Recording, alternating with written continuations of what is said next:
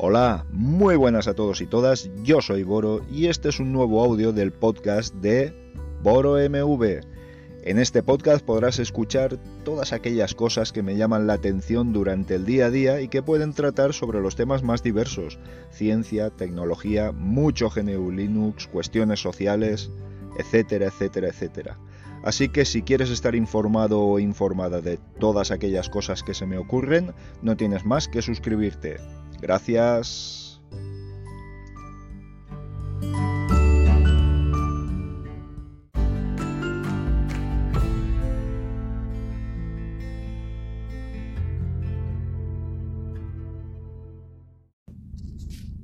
Hola, hola, hola, hola. Quería trasladaros un concepto que al que le vengo dando vueltas por lo menos desde hace un año y luego comprenderéis el porqué de este tiempo, de este periodo de tiempo, por el cual, paradójicamente, soy profundamente demócrata, quede claro, eh, la forma de gobierno que se ha mostrado más eficaz en la lucha contra esta pandemia universal, planetaria. Y no es otra que la dictadura. Sí, la dictadura. La dictadura. ¿Por qué? Pues porque no es necesario tener ningún tipo de consideración con los derechos de los ciudadanos. Así se da el caso de que eh, la conocida como dictadura tecnológica china ha sido la que sin herramientas, sin vacunas, consiguió prácticamente erradicar el, el virus desde Wuhan hasta, hasta otras regiones en las que tímidamente, o al menos así se transmite, tímidamente se eh, propagó. Y digo, por lo menos así se transmite porque evidentemente ninguna dictadura es digna de, de darle eh, el beneficio de la verdad. No me creo nada de ninguna dictadura no hay dictaduras de izquierdas, qué pausa valorativa, ni hay dictaduras de derechas, hay dictaduras, hay dictaduras. Y todas funcionan igual, que es el sometimiento del pueblo, con sobre todo con el argumento de que es para protegerle, evidentemente. Ese es el principal argumento que esgrimen todas estas dictaduras. Eh, esto me ha venido a la cabeza y me ha dado por eh, eh, compartirlo con todos vosotros y todas vosotras, aunque igual para que rabien y chinchen quienes eh, ven mal el tema de, de, de utilizar los términos todos y todas y todo esto, igual utilizo solo hasta todas, fijaos, porque me parece que ya está bien.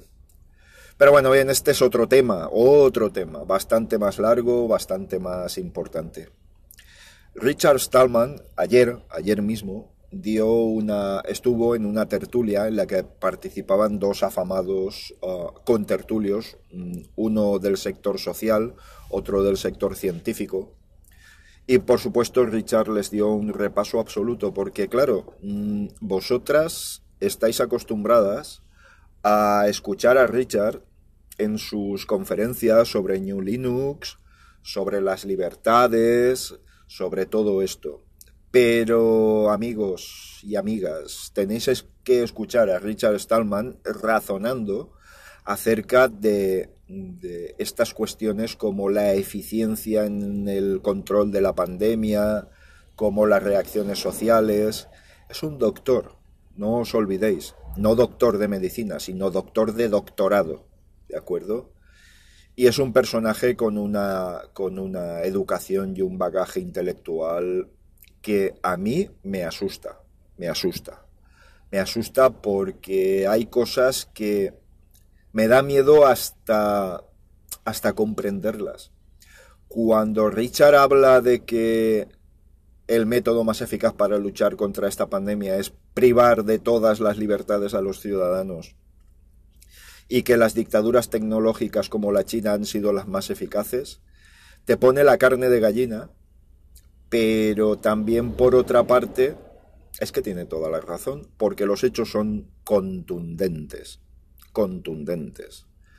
Fijaos que nos aproximamos a una época en la que probablemente esta no sea la última pandemia y en la que claramente, claramente se están vaticinando desastres humanitarios debidos al cambio climático. De hecho, ya hay eh, migraciones eh, climáticas. Se están dando ya migraciones climáticas. Así que el futuro no nos depara nada amable. No nos y ojo, estamos hablando de desde el primer mundo y me estáis oyendo probablemente todos y todas desde el primer mundo. Imaginaos que les digan a gente que vive, saharauis, etcétera, que viene un cambio climático por el cual ni siquiera los pozos que tienen en sus en los guetos a los que les tienen confinados vayan a tener agua en un momento dado.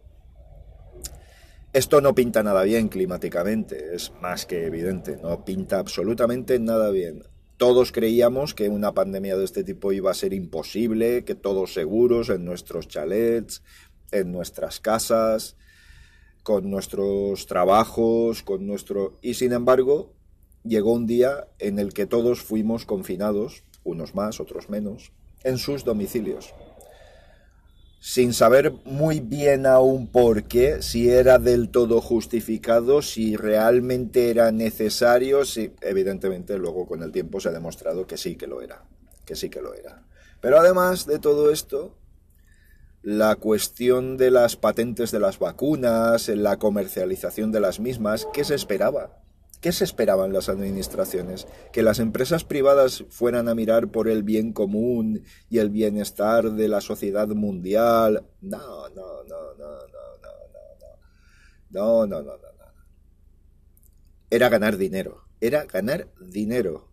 Su único propósito es ganar dinero, su único propósito. Salvo algunas iniciativas más o menos interesantes como AstraZeneca, que en un principio su vacuna vale la quinta parte de cualquier otra, pero resulta que al final los países que más han pagado más AstraZeneca han tenido lo demás es puro mercantileo y además no perdáis de vista la cuestión de que todos los días mueren personas, no en España, no solo en España, sino en el resto del mundo también. Muchas personas, miles, miles de personas, todos los días, por culpa de esto. Además, fijaos que que bueno, quizá es un tema que habría que tratar en otro momento, pero sería eh, pensarlo y reflexionar sobre ello. ¿Cuándo llegarán las vacunas al tercer mundo?